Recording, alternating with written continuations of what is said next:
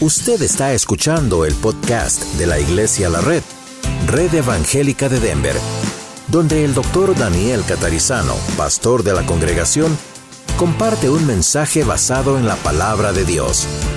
Ahora abra su corazón y permita que en los próximos minutos el Señor le hable y le bendiga. Lo que vamos a hacer hoy es un poco diferente porque queremos hablar acerca de este tema, ¿cómo salgo de esto? ¿Ok? Entonces, mientras usted busca en el Antiguo Testamento, libro de números, Génesis, Éxodo, Levítico, números, ¿ok? Ahí está. En mi Biblia está como por la página 146, en la suya pues un poco menos, un poco más, pero por ahí anda. No sé cuándo fue la última vez que usted leyó el libro de números. Algunos se asustan aún con el número, el título, pero no, es realmente es la historia del pueblo de Israel en el desierto. Y luego vamos a mirar el libro de Ruth. Entonces, cuando llegue el momento de leer, tenga su Biblia abierta.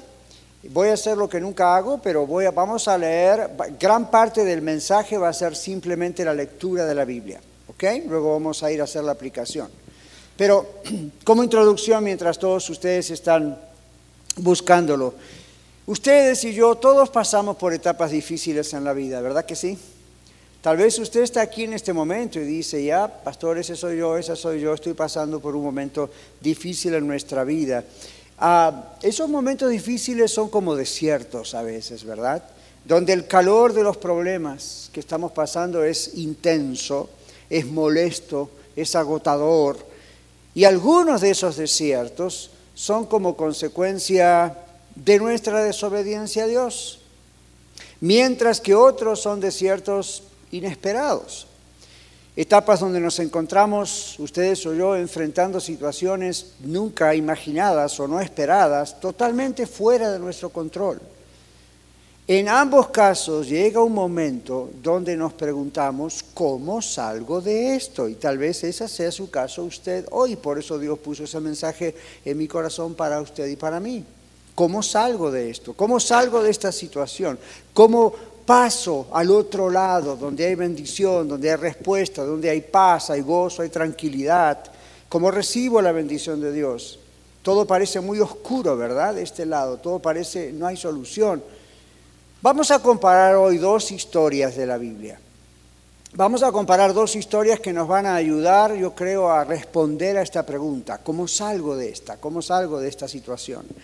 Vamos a leer juntos con paciencia el libro de Números capítulo 13 y 14. Es largo, hay nombres complicados, ¿ok? Estos judíos eran judíos, no, no hispanos, ¿ok? Entonces tenían nombres extraños. Así que con paciencia vamos a ir despacito y mientras lo vamos leyendo piensa en esto. ¿En qué desierto estoy yo? ¿Qué está pasando y cómo puedo salir? Si usted nos visita y no tiene una Biblia, por favor levante su mano sin ninguna pena ni temor. Nuestros sugieres le van a acercar una Biblia y ese es nuestro regalo para usted hoy. ¿Ok? Y ya se la van a dar con el libro Números abierto. ¿Estamos listos? Esta es la historia de las doce espías. Y Jehová habló a Moisés diciendo, Envía tú hombres que reconozcan la tierra de Canaán, la cual yo doy a los hijos de Israel. De cada tribu de sus padres enviaréis un varón, cada uno príncipe entre ellos. Y Moisés los envió desde el desierto de Parán, conforme a la palabra de Jehová, y todos aquellos varones eran príncipes de los hijos de Israel. Estos son sus nombres. De la tribu de Rubén, Samúa, hijo de Sacur. De la tribu de Simeón, Safat, hijo de Jori. De la tribu de Judá, Caleb, hijo de Jefoné. De la tribu de Isaacar, Igal, hijo de José. De la tribu de Efraín, Oseas, hijo de Nun. De la tribu de Benjamín, Palti, hijo de Rafú. De la tribu de Zabulón, Gadiel, hijo de Sodi. De la tribu de José, de la tribu de Manasés, Gadi, hijo de Susi. De la tribu de Dan, Amiel, hijo de Gemali. De la tribu de Aser, Setur, hijo de Micael. De la tribu de Neftalí, Naví, hijo de Vaspi. De la tribu de Gad, Jeuel, hijo de Maki. Estos son los nombres de los varones que Moisés envió a reconocer la tierra y a Oseas, hijo de Nun, le puso por Moisés el nombre de Josué. Los envió pues Moisés a reconocer la tierra de Canaán, diciéndoles, suban de aquí al Negev y suban al monte y observen la tierra como es y el pueblo que la habita, si es fuerte o débil, si poco o numeroso. ¿Cómo es la tierra habitada? Si es buena o es mala. ¿Y cómo son las ciudades habitadas? Si son campamentos o plazas fortificadas. ¿Y cómo es el terreno? Si es fértil o estéril, si en él hay árboles o no, y esforzaos y tomad el fruto del país. Y era el tiempo de las primeras uvas. Y ellos subieron y reconocieron la tierra desde el desierto de Zin hasta Rehob, entrando en Hamat.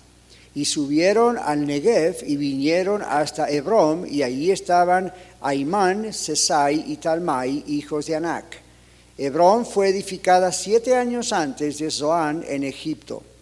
Y llegaron hasta el arroyo de Escol, y de allí cortaron un sarmiento con un racimo de uvas, el cual trajeron dos en un palo, y de las granadas y de los higos. Y se llamó aquel lugar el valle de Escol, por el racimo que cortaron de allí los hijos de Israel.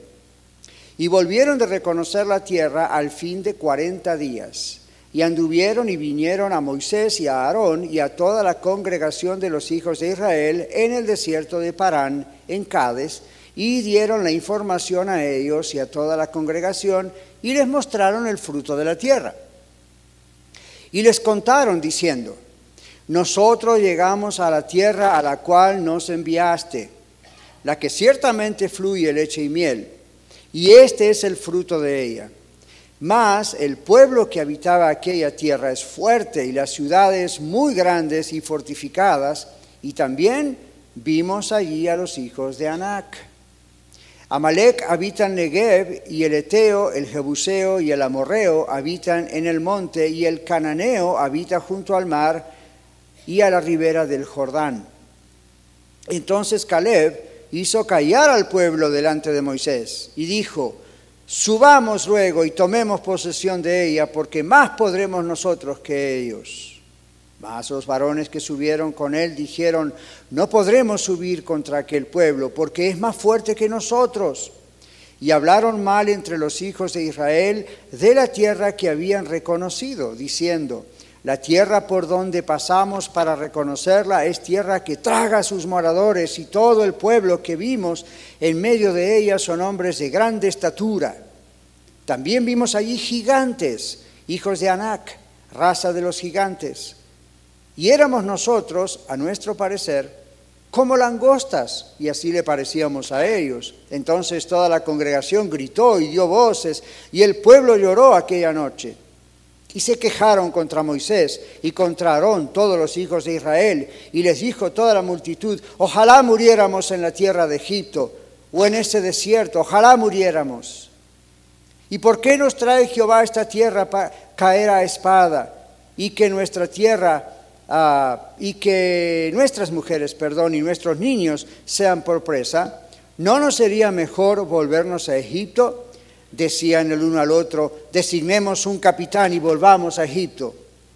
Entonces Moisés y Aarón se postraron sobre sus rostros delante de toda la multitud de la congregación de los hijos de Israel. Y Josué, hijo de Nun, y Caleb, hijo de Jefone, que eran de los que habían reconocido la tierra, rompieron sus vestidos y hablaron a toda la congregación de los hijos de Israel diciendo, la tierra por donde pasamos para reconocerla es tierra en gran manera buena. Si Jehová se agradare de nosotros, Él nos llevará a esta tierra y nos la entregará, tierra que fluye leche y miel. Por tanto, no seáis rebeldes contra Jehová, ni temáis al pueblo de esta tierra, porque nosotros los comeremos como pan. Su amparo se ha apartado de ellos, y con nosotros está Jehová, no les temáis. Entonces toda la multitud habló de apedrearlos, pero la gloria de Jehová se mostró en el tabernáculo de reunión a todos los hijos de Israel. Y Jehová dijo a Moisés, ¿hasta cuándo me ha de irritar este pueblo? ¿Hasta cuándo no me creerán con todas las señales que he hecho en medio de ellos? Yo los heriré de mortandad y los destruiré, y a ti pondré sobre gente más grande y más fuerte que ellos.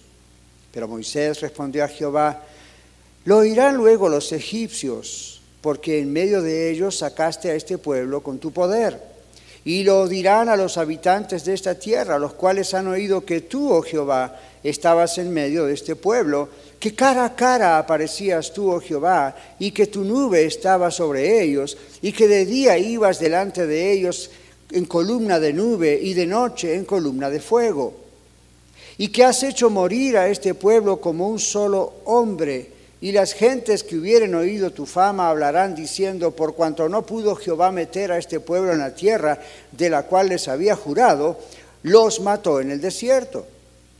Ahora pues yo te ruego que sea manifestado el poder del Señor, como lo hablaste, diciendo, Jehová tardo para la ira y grande misericordia, que perdona la iniquidad y la rebelión, aunque de ningún modo tendrá por inocente al culpable que visita la maldad de los padres sobre los hijos hasta los terceros y hasta los cuartos. Perdona ahora la maldad o la iniquidad de este pueblo, según la grandeza de tu misericordia.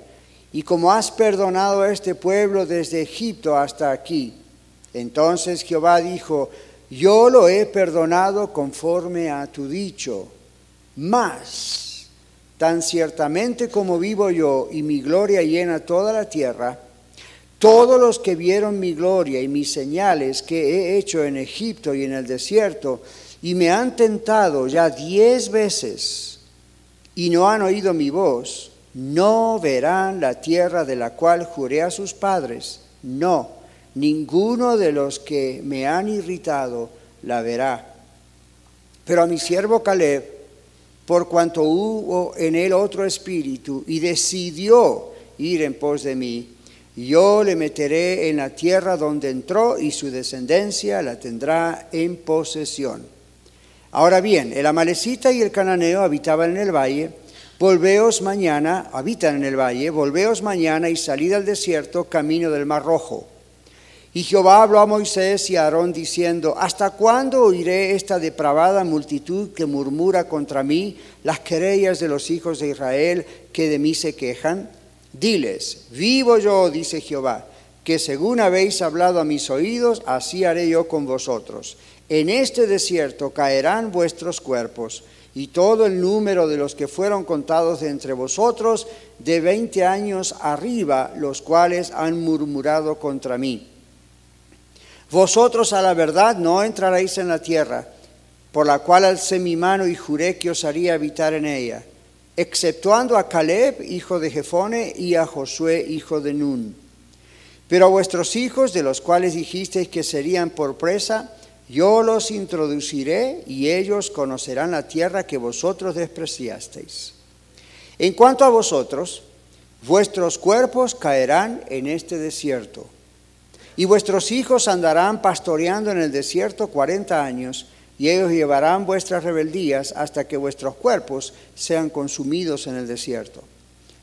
Conforme al número de los días de los cuarenta días en que reconocisteis la tierra, llevaréis vuestras iniquidades, cuarenta años, un año por cada día, y conoceréis mi castigo. Yo Jehová he hablado, así haré a toda esta multitud perversa que se ha juntado contra mí, en este desierto serán consumidos y ahí morirán.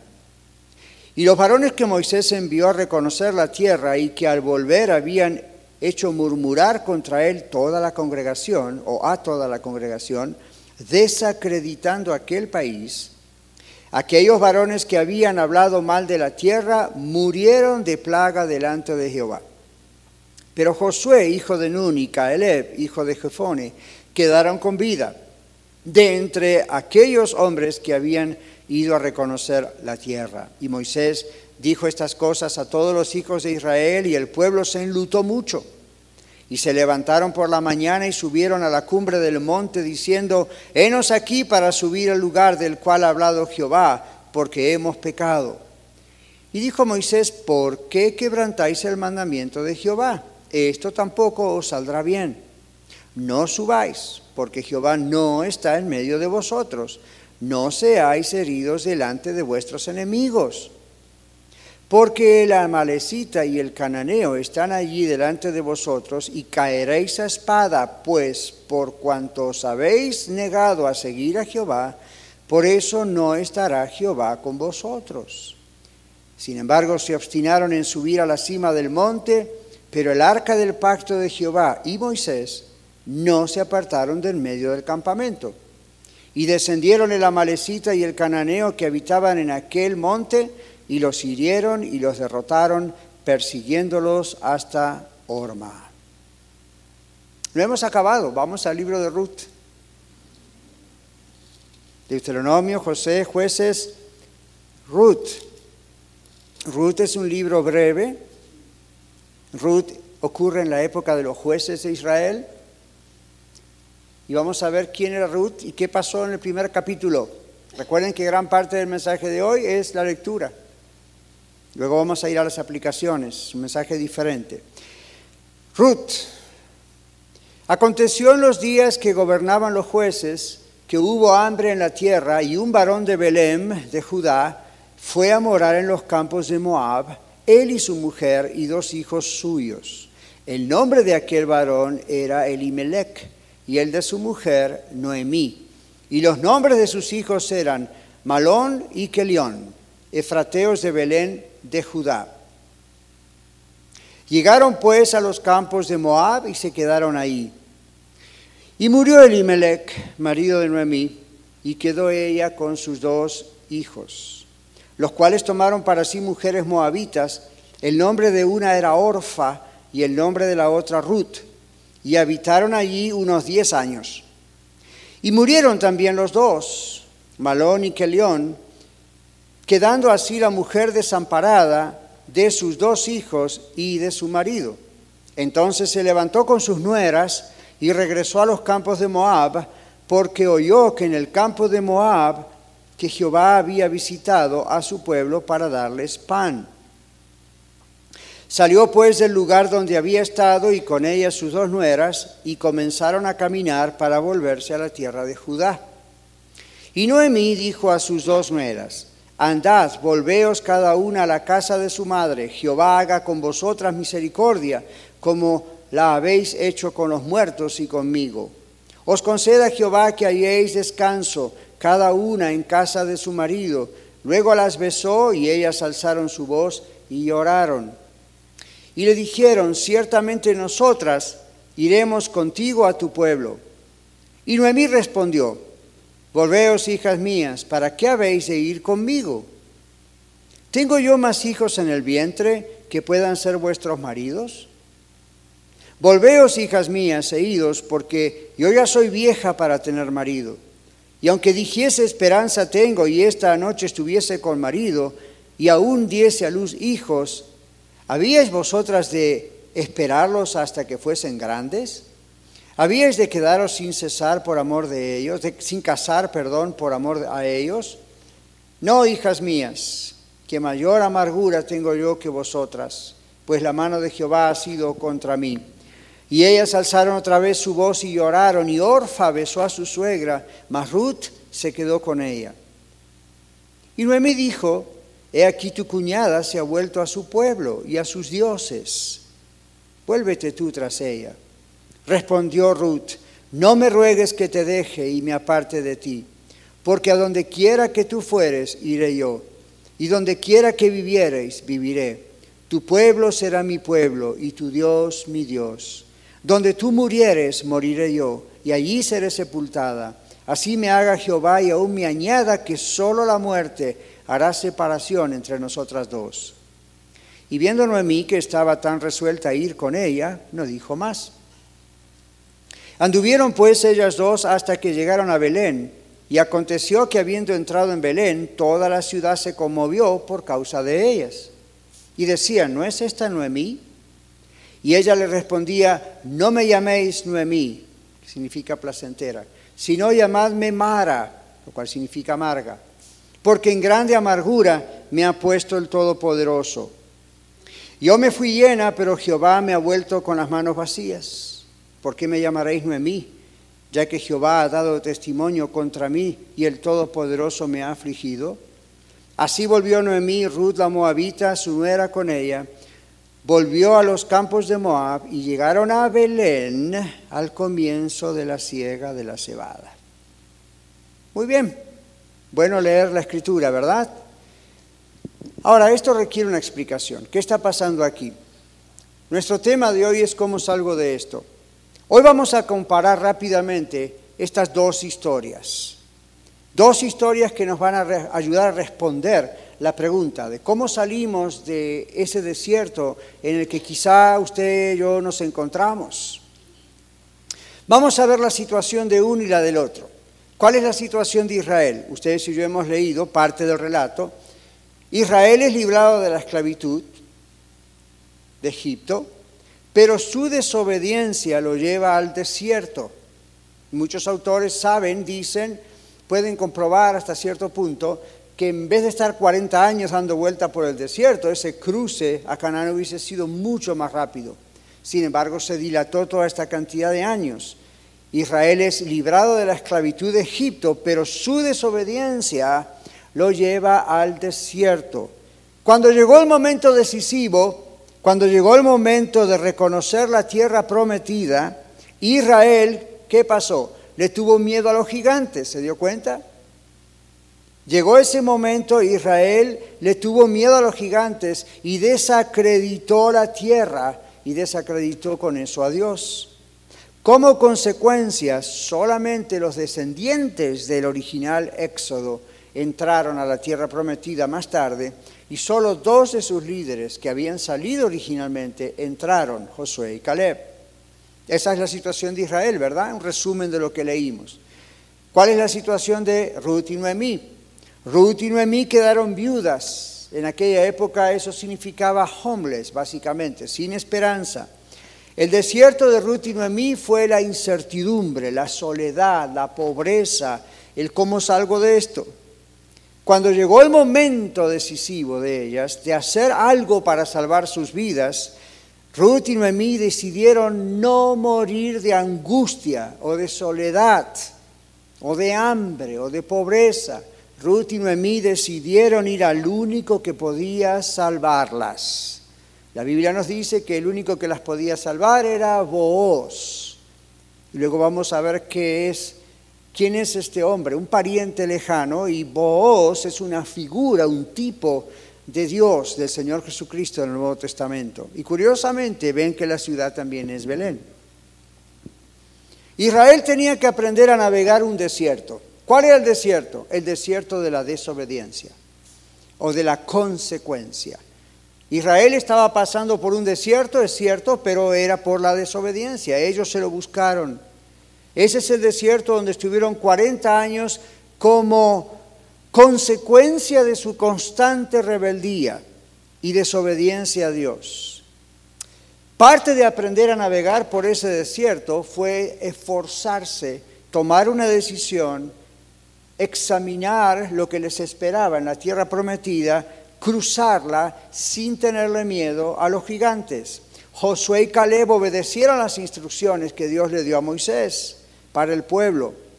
Y Josué y Caleb nos dijeron, primero queremos sentirlo, a ver qué dicen nuestras emociones, nuestros sentimientos. Y, no, ellos dijeron, tampoco dijeron, queremos estar seguros de que todo nos va a ir muy bien cuando estemos del otro lado. Ellos nos dijeron, vamos a cruzar siempre y cuando Dios nos dé garantías de que no nos va a pasar nada y todo va a estar tranquilo si obedecemos a Dios. Ellos tuvieron la experiencia de sentir la presencia de Dios después de obedecer y esforzarse. ¿Lo notaron? Después de obedecer y esforzarse, tuvieron la experiencia de la presencia de Dios. Nuestro amigo Blackaby, que estudiamos aquí en uno de los cursos, ¿verdad?, donde le llamamos mi experiencia con Dios, él le ha llamado así. Él dice que la manera de experimentar la presencia de Dios es que obedeciéndole, uniéndose a lo que Él está haciendo. Aquí es la misma lección. En el libro de Génesis, Éxodo, Levítico, Números, toda esa historia resumida en el libro de números, está diciendo lo mismo. Ellos pudieron experimentar los milagros y la presencia de Dios realmente cuando cruzaron, cuando obedecían a Dios, pero no todos quisieron cruzar. Ellos tuvieron la experiencia, inclusive durante el periodo del desierto, de ver la mano poderosa de Dios. Así todo, cuando llegó el momento, desconfiaron. La Biblia dice, desacreditaron la tierra, el regalo que Dios les daba, con lo cual desacreditaron a Dios mismo. Luego tenemos a Ruth y Noemí. Ruth y Noemí, como dijimos, tuvieron que aprender a navegar otro tipo de desierto. En este caso es el desierto de la importunidad. Es decir, algo que les había ocurrido que estaba totalmente fuera del control de ellas. ¿Quién iba a pensar que después de 10 años el esposo de Orfa y el esposo de Ruth iban a morir? ¿Quién iba a decir a mamá Noemí que sus dos hijos varones iban a morir y ahora teníamos tres viudas en vez de una? Y en esos años donde eso significaba una tragedia. Era un desierto inoportuno, era un desierto que nunca se imaginaron, no era consecuencia de su pecado como en el caso de Israel. Y muchos de ustedes pueden estar esta tarde o escuchando luego en el podcast en la misma situación, quizá preguntándole a Dios, ¿por qué me pasa esto? ¿Por qué no puedo salir de esta? ¿Por qué estoy en este desierto, verdad? Y estas cosas que yo no me busqué. Otros de ustedes pueden estar pensando, yo me lo busqué y estoy en ese desierto. Bueno, ya sea que esté en el desierto de las consecuencias del pecado o en el desierto de la importunidad donde uno no sabe por qué suceden las cosas, mire lo que pasó con ambos. En ambos recibieron el mismo mensaje, el pueblo de Israel y Ruth y Noemí, con diferencia de años y todo, Ambos recibieron el mismo mensaje. Ya sea que estén en el desierto de la consecuencia del pecado, o ya sea que estén en el desierto de fuera de control, no sé por qué me ocurre esto, yo no tengo la culpa. Dios da instrucciones de qué podemos hacer cuando estamos en cualquiera de los dos desiertos. Rudy y Noemí aprendieron lo que podían hacer para salir adelante. Esforzarse Parte es aprender a navegar en esa circunstancia, esforzándose para entrar en el gozo de la salvación y hacerlo por mera confianza en Dios y no por emociones. Ruth, por ejemplo, obedeció las instrucciones de su suegra, Noemí. Ruth no dijo, primero quiero sentirlo antes de obedecer yendo a vos para que nos salve. Ruth tuvo la experiencia de sentir la presencia de Dios las bendiciones de Dios después de obedecer, después de esforzarse. Ruth no recurrió a medios humanos para solucionar las cosas más rápido, ni a sus propias pasiones. Ruth capítulo 3, versículo 10, vos le dice esto, bendita seas tú de Jehová, hija mía, has hecho mejor tu postrera bondad que la primera, no yendo en busca de los jóvenes, sean pobres o sean ricos Ahora pues no temas, hija mía, yo haré contigo lo que tú digas, pues toda la gente de mi pueblo sabe que eres mujer virtuosa. ¡Wow! ¿Qué hace usted cuando se encuentra en problemas? Cuando no sabe por qué Dios permite que esté, esté atravesando un desierto y tiene estas preguntas, ¿cómo salgo de esto? Mucha gente se equivoca, y yo lo he hecho también, y lo que uno hace es salir corriendo a ver cuál es la mejor solución. ¿Cuál es la más rápida? Para una mujer como Ruth, la solución más rápida era encontrar marido rápidamente, lo antes posible, casarse. Eso en aquellos años le garantizaba solidez financiera, hijos en el futuro para que la cuiden cuando ella esté vieja. ¿Acaso no está viendo lo que pasaba con su suegra Noemí? ¿Qué iba a pasar con Noemí? Vos el representante de quien es Cristo en el Nuevo Testamento, le dice a ella, te bendigo porque no saliste a correr atrás de los hombres, sean ricos o pobres, no fuiste a refugiarte en la solución rápida, sino que confiaste en Dios. Eso es un esfuerzo de parte de Ruth, eso es una decisión de parte de Ruth. Bueno, ahí está. ¿Cuál es la aplicación para nosotros cuando comparamos a Ruth y comparamos a Ruth y Noemí y comparamos a Israel? Hay dos cosas básicas. Las reacciones de Israel y de Ruth fueron diferentes y nos muestran la importancia de, en primer lugar, sea cual sea en el desierto que usted se encuentre hoy, primero saber navegar por el desierto en que nos metimos a causa de la desobediencia y tomar la decisión de salir. A veces cuando ustedes piden consejería pastoral conmigo, con los consejeros en la iglesia, o maestros, o sus amigos aquí, know, está bien, uno pide consejo, pero no siempre los que somos instrumentos de Dios para predicar, enseñar o dar consejos de Dios, no siempre vemos que usted que quiere salir del problema, realmente quiere salir del problema. En algunos casos lo que sucede cuando usted está aconsejando a otro es que la otra persona pone excusas. En otro caso le echa la culpa a otros, a Dios, al diablo, a los demonios o al pariente, al gobierno, a quien sea a la iglesia. Entonces, la persona que pone excusas realmente no quiere salir del problema, ¿se dio cuenta?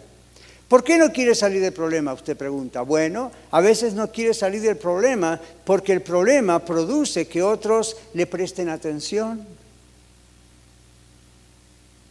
Y aunque uno quiere salir del problema, al mismo tiempo disfruta la atención de otros. Y le pide a otros que le ayuden para salir, pero al mismo tiempo disfruta el estar ahí siendo atendidos. Hmm, eso es interesante. Entonces, cuando usted está en el desierto de la culpabilidad, usted sabe que está pagando las consecuencias de su pecado, lo primero que hay que hacer es tomar la decisión de salir de allí. Y para salir de allí, la primera cosa que usted debe hacer es arrepentirse. Usted se arrepiente, genuina y sinceramente ora a Dios y le dice, Padre, perdóname, yo confieso que soy pecador. Te pido que me perdones. Yo sé que yo me metí en este desierto, yo sé que yo estoy aquí, es la consecuencia, estoy pagando las consecuencias. Entonces hay gente que dice, bueno, como soy muy humilde voy a pagar las consecuencias y se acabó. Eso no es humildad. La verdadera humildad dice, sé que debo pagar las consecuencias, pero yo sé que mi redentor vive. Yo sé que el Señor me salvó y la sangre de Cristo me limpia de todo pecado. Si soy un verdadero hijo de Dios, no voy a jugar con el pecado, pero si peco tengo un abogado en Cristo, voy a ir a la corte con mi abogado. Y voy a rogarle y le voy a pedir perdón y voy a escuchar lo que mi abogado me dice para salir del problema. No me voy a quedar allí como castigándome a mí mismo, como siendo mi propio Dios Dios me dice, Daniel, te perdoné. Y yo digo, sí, pero yo no, así que yo me tengo que seguir castigando porque yo soy mi autoridad. No, no haga eso. Si usted se encuentra en este momento en su vida, en cualquier cosa, reconociendo que está sufriendo las consecuencias de su pecado, hay esperanza. Si hay arrepentimiento genuino, recuerde que si usted tiene a Dios, tiene a Cristo en su corazón, usted es salvo, Él es nuestro abogado, dice en 1 Juan. Recurra a Él de todo corazón. No le diga simplemente I'm sorry, vaya de todo corazón. Recurra a Él y escuche las instrucciones. ¿Qué pasa con aquellos que están en un desierto simplemente porque no saben ni por qué están ahí? No recuerdan haber hecho algo malo para haber caído en eso. Y le preguntan a Dios, ¿qué hice, Señor? Estoy pagando un castigo. ¿Les ocurrió alguna vez? A mí me ha ocurrido muchas veces, Señor, ¿por qué esto? ¿Qué hice mal? Es la primera cosa. Y de pronto el Señor a veces nos dice, en esta ocasión no fue algo que has hecho mal, eso es para que mi nombre sea glorificado. ¿Se acuerdan aquel enfermo que le trajeron a Jesús y le preguntaron a los discípulos, ¿quién pecó, este o sus padres? Y la respuesta de Jesús fue, en ese caso no fue ni él ni sus padres, es para que el Señor fuese glorificado. Entonces uno puede tener esa incertidumbre, ¿verdad que sí? Y decir, ¿qué es lo que no, comprendo lo que ocurre? Pero en oración Dios me ha mostrado que no es que yo he cometido cierta cosa, cierto pecado y estoy pagando por esto. Todos somos pecadores, pero yo no me doy cuenta y le he pedido a Dios, revélame en qué he estado mal y de pronto Dios me ha dicho, no es, no, no es algo que has hecho mal y por esa razón estás en este desierto, es algo que yo he permitido que suceda. Estoy permitiendo que suceda. Hay cosas que quiero mostrarte. Bueno, así como Ruth y Noemí, uno tiene que aprender a navegar por ese desierto de la incertidumbre, ese desierto del inoportuno, ese desierto que nos cambia las cosas, ¿verdad? y estamos, está fuera de control. Entonces, ¿qué hacemos en ese desierto? Esto es lo que hacemos, lo que hicieron Ruth y Noemí. tomamos la decisión de esforzarnos para entrar en el gozo de Dios. El primer canto que cantamos hoy que decía, cambiaré mi tristeza, cambiaré mi dolor, los entregaré por el gozo de Dios. ¿Se da cuenta? Eso es una decisión. Quizá usted lo cantó acá y pensaba sentir algo, ok, fine, pero en realidad ese canto, ese autor captó la idea bíblica de que uno tiene que tomar la decisión de decir, yo no voy a seguir así. Yo no sé, Dios no me está explicando qué pasa, no importa a mí. En el relato Dios no le explica a Ruth y a Noemí por qué permitió la muerte del el abuelo y por qué permitió la muerte de los dos hijos. Dios no le explica. Usted y yo a veces oramos esperando que Dios nos dé explicaciones, ¿verdad? Dios no tiene por qué darnos explicaciones. Y usted dice, bueno, pero la Biblia dice que Dios es mi mejor amigo, que Dios es mi Padre, que Dios es mi Salvador, que Dios es mi Señor. Precisamente por eso Dios no tiene por qué darnos explicaciones.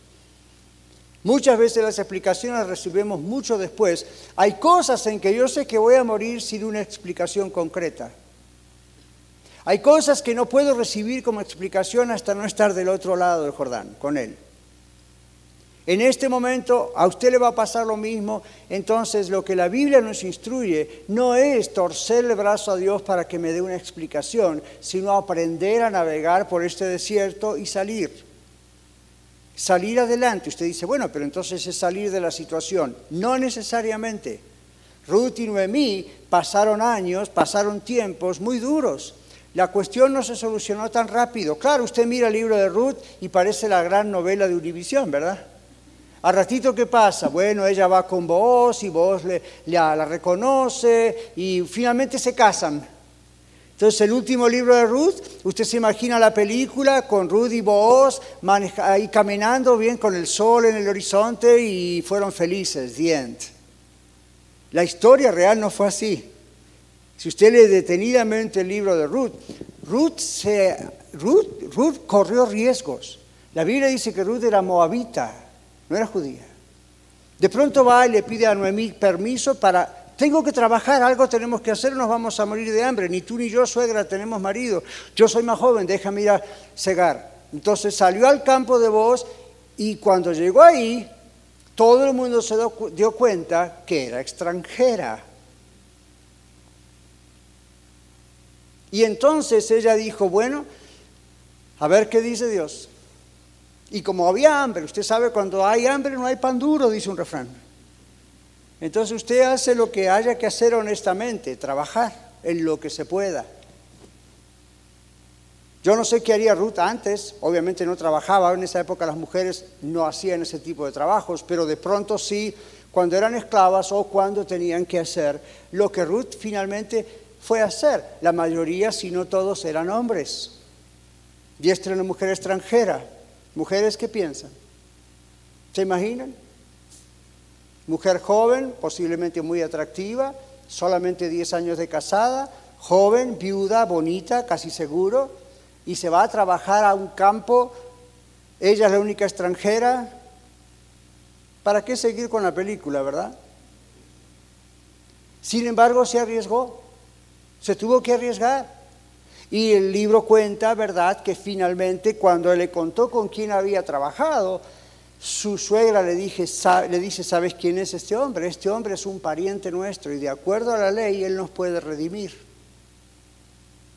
Y entonces Noemí le dice a Ruth que haga ciertas cosas que yo no le recomiendo que usted haga en la vida moderna.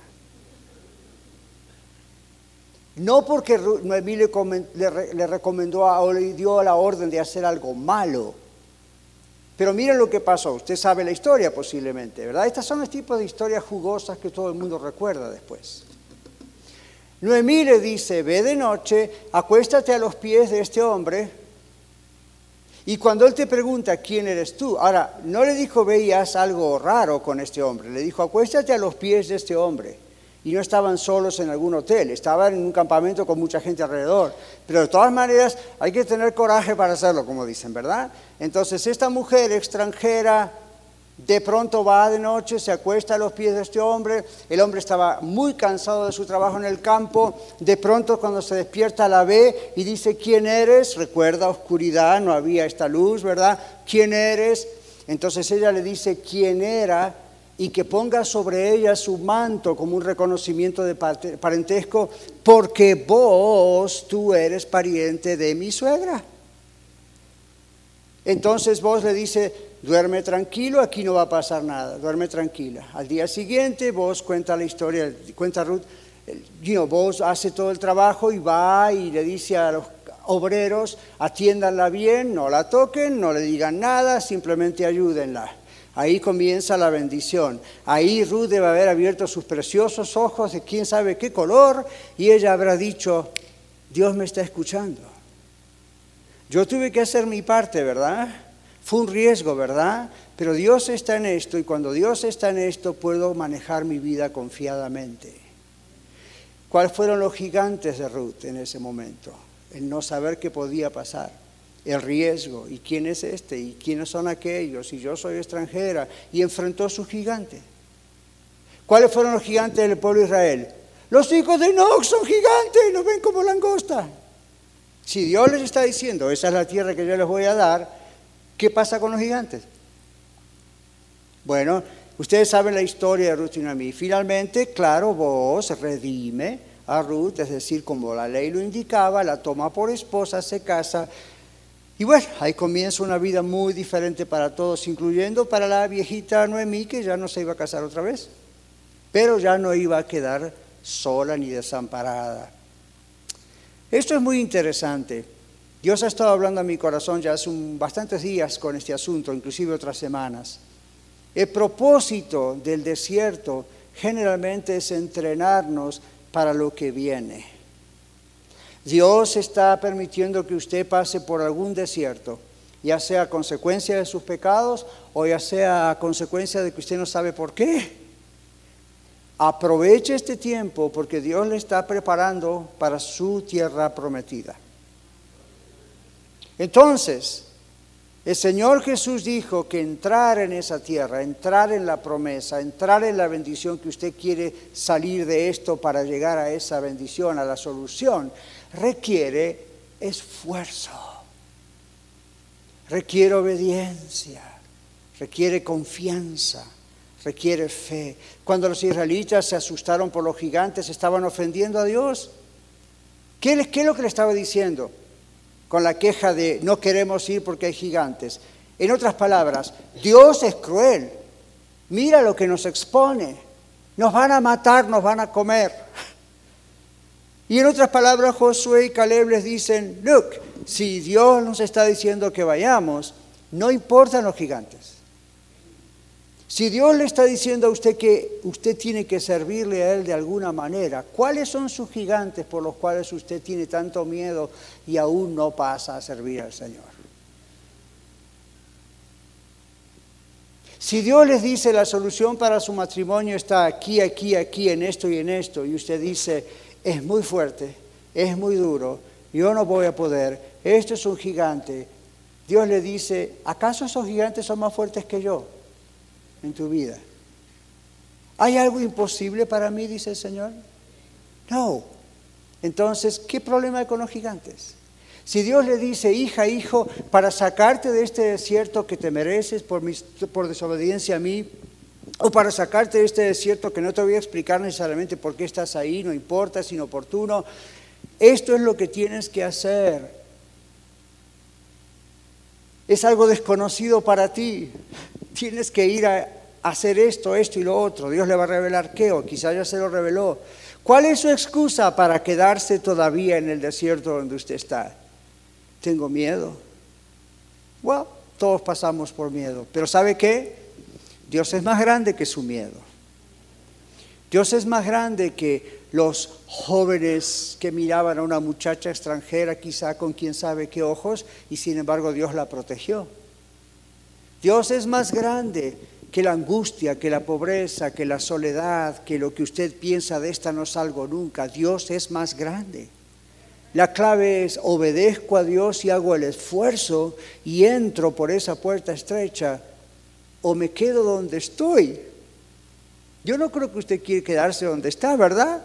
No. Uno dice, no puedo quedarme donde estoy, yo sufro así. ¿Por qué voy a quedarme donde estoy?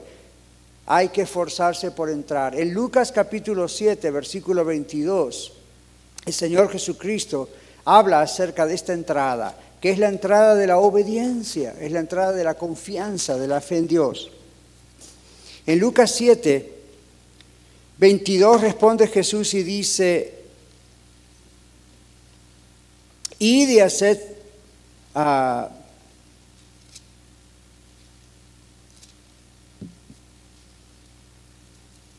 perdón, no era ese el texto que quería decirles.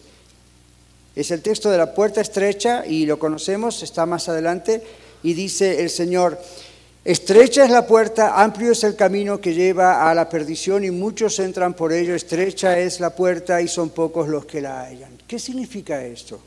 Esto significa sencillamente que la salvación no es por medio de las obras, como dice la Biblia, para que nadie se gloríe, sino por la puerta estrecha de qué? De la obediencia. Es el esfuerzo de morir a uno mismo y poner la confianza en Dios. Es el esfuerzo de decir hasta aquí.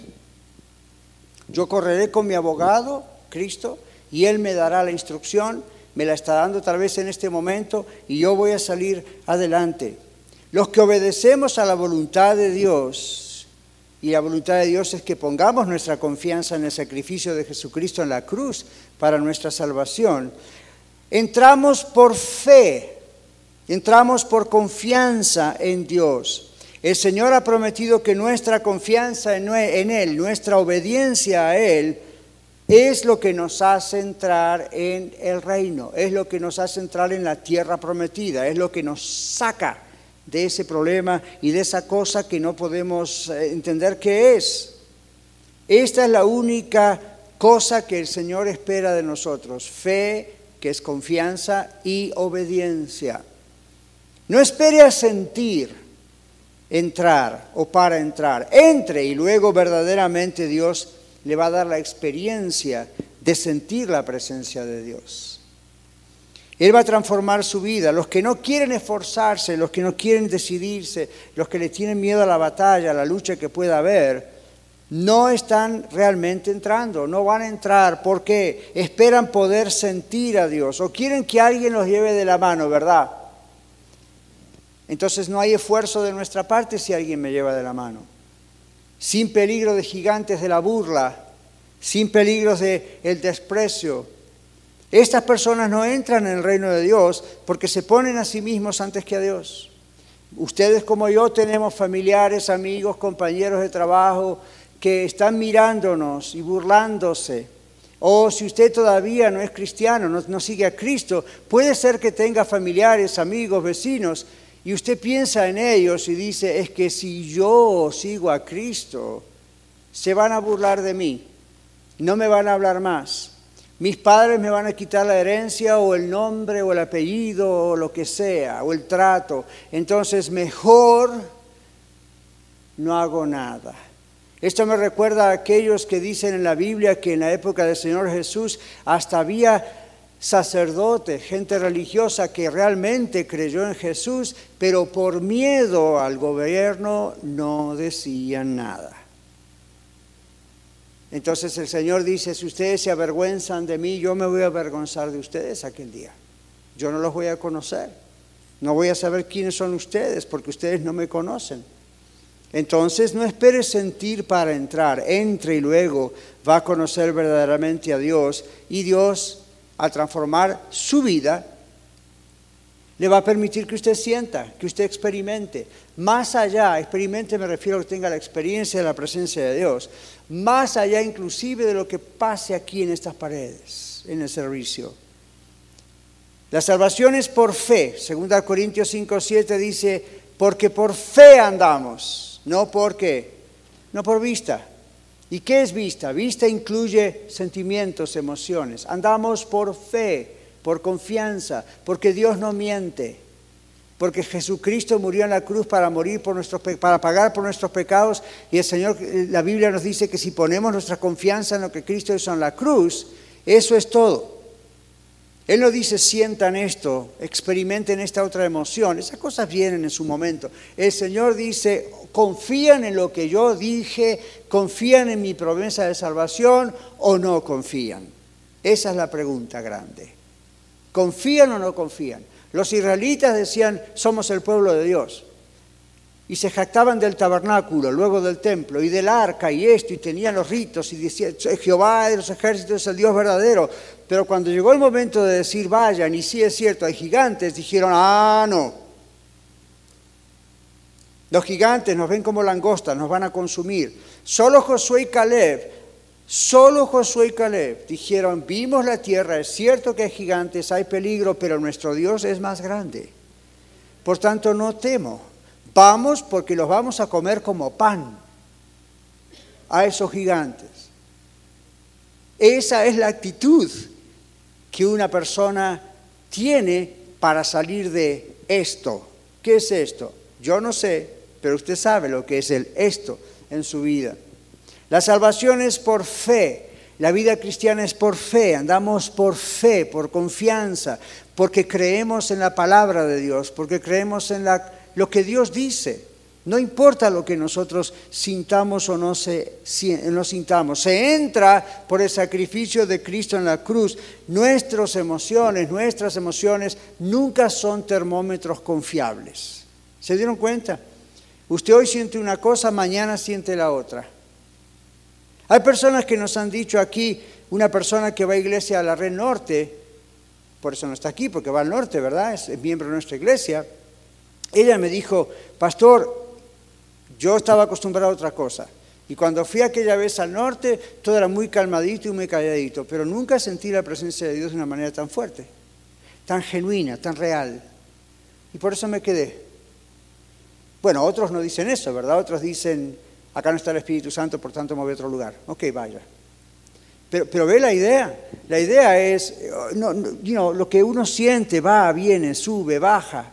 El Espíritu Santo a veces se manifiesta de una manera muy fuerte, muy visible, muy wow, y otras veces es un silbido apacible, como dice la Escritura. Entonces nunca nos guiamos por qué se siente, qué no se siente. ¿Le puedo hacer una confesión pública, ya que tengo el micrófono? Y que son mi familia. Como pastor, a veces uno sale de la reunión, del servicio, aquí en el norte, donde sea, y a veces uno evalúa y piensa, Lord, parece que no pasó nada ayer. Cada vez que digo eso recibo una buena cachetada del Señor. ¿Sabe lo que es una bofetada, verdad? ¿Y cómo la recibo? Empiezan los llamados, o me encuentro con gente en la semana, o me llaman y me dicen todo lo que les pasó y todo lo que el Señor les comunicó y les dijo durante la reunión. Y yo pensaba que no había pasado nada. ¿Por qué? Porque mi expectativa era otra. ¿Verdad? Uno viene acá y tiene esa expectativa. ¿Qué está esperando? Predicar y que le ponga la alfombra y la carpeta roja y le digan, bravo, el mejor predicador del mundo. ¿Qué está esperando? Entonces yo aprendí en tantos años de ministerio a no guiarme por lo que veo. Yo aprendí a guiarme por lo que Dios dice. Aprendí a no guiarme por lo que siento. Yo siento muchas cosas, algunas son buenas y otras son malas. Entonces no, no, me guío por eso, me guío por esto. ¿Cuántas vidas están siendo transformadas? ¿Cuánta gente ha dejado las drogas y los vicios? ¿Cuántos matrimonios se están reconciliando? ¿Cuántas cosas y milagros vemos completamente? El jueves en la reunión de oración, otra vez, reportes de milagros, de sanidad y de migración y de esto y que lo otro. ¿Qué nombre tiene eso? Sino el poder de Dios. Ahora, ¿lo publico en un libro? No. ¿Lo digo a cada rato en mi programa? No. ¿Filmamos una película y se la pasamos a todo el mundo? No. ¿Por qué? Porque Dios es el que tiene que ser glorificado. Y como dijo Juan el Bautista, es necesario que Él crezca y que yo mengüe. Esa tiene que ser la filosofía de Iglesia La Red. Si usted no tiene esta filosofía, hay otras buenas iglesias en la ciudad. Esta es la filosofía que siempre vamos a tener en Iglesia La Red. nosotros menguamos para que Dios sea exaltado. Nosotros no nos exaltamos y menguamos a Dios. Nosotros menguamos. No importa si se habla de nosotros bien, no importa si se habla de nosotros mal, iglesia. No importa si vemos cosas que nunca vimos, no importa si las vamos a ver, no importa si nunca las veremos, por fe andamos, no por vista. Andamos por lo que la palabra de Dios dice. La palabra de Dios dice que si predicamos la sana palabra de Dios, Dios va a traer y sigue trayendo a la gente al reino de Dios, a Él, a su salvación. Ruth lo supo, Noemí lo supo, Caleb lo supo, Moisés lo supo, Aarón lo supo, Josué, hijo de Nun, lo supo. ¿Lo sabe usted? Vamos a cerrar nuestros ojos y vamos a decir sobre el Señor. Es el momento de la decisión final para muchos de ustedes. Si usted se pregunta, ¿cómo salgo de este problema en mi vida? También pregúntese, ¿prefiero quedarme en este desierto que estoy en mi vida o, y morir así? o voy a tomar la decisión de cruzar al otro lado, donde el Señor me espera con bendición. Me voy a esforzar y voy a confiar en las promesas de Dios, o voy a confiar en lo que siento. ¿En la tierra prometida del reino de Dios hay desafíos? Sí. ¿Hay luchas? Sí. ¿Hay gigantes? Sí. ¿Hay cosas que tal vez no nos gustan? Sí. Pero escuche, también hay conquista hay leche y miel, nunca se agotan, hay abundancia, hay sustento, hay satisfacción, hay gozo, hay paz, hay crecimiento, hay salvación, hay sanidad, hay restauración. Ser salvo es lo mejor que le puede pasar a usted y a mí, porque ser salvo es pertenecer a Dios y el que pertenece a Dios vence. Señor, estamos en tus manos arrepentidos, como el pueblo de Israel, por lo menos algunos de ellos por tener miedo a salir de la consecuencia de nuestros pecados. Sabemos que lo tenemos que pagar, pero también tú nos estás enseñando que si hay personas aquí que aún no te conocen y la consecuencia del desierto para ellos es están perdidos, van rumbo al infierno, no hay otra cosa. Y tú les dices, quiero que salgas de ahí, yo no te he creado para que estés en ese desierto. Yo te quiero salvar y mandé a mi hijo para pagar por ti. ¿Vas a creer a lo que yo digo o vas a creer a lo que tú sientes? Yo le digo a usted esta tarde, si usted no ha decidido recibir a Jesucristo, entregar su vida a Jesucristo, siempre va a estar en ese desierto de estar perdido. Hoy tome la decisión esfuércese, obedezca. La voluntad de Dios es que usted crea en Cristo y ponga su confianza en Él. Eso es lo que Dios quiere. Esa es la única obra que Dios quiere de parte suya. Si usted ya es de Cristo, como yo también, y usted dice, ok, yo estoy en este lugar, en esta situación mental, emocional, matrimonial, física, laboral, y no puedo, no sé qué hacer, recuerde, esfuércese, pídale al Señor perdón pero haga pasos esforzados de obediencia al Señor. Y obedezca al Señor. Ok, Señor, what's next? ¿Qué es lo siguiente? Yo lo voy a hacer. No importa cuán arriesgado sea. No importa si lo siento o no lo siento. Lo voy a hacer porque mi confianza está en tu palabra. Tú no mientes. Lo voy a hacer porque tú lo dices.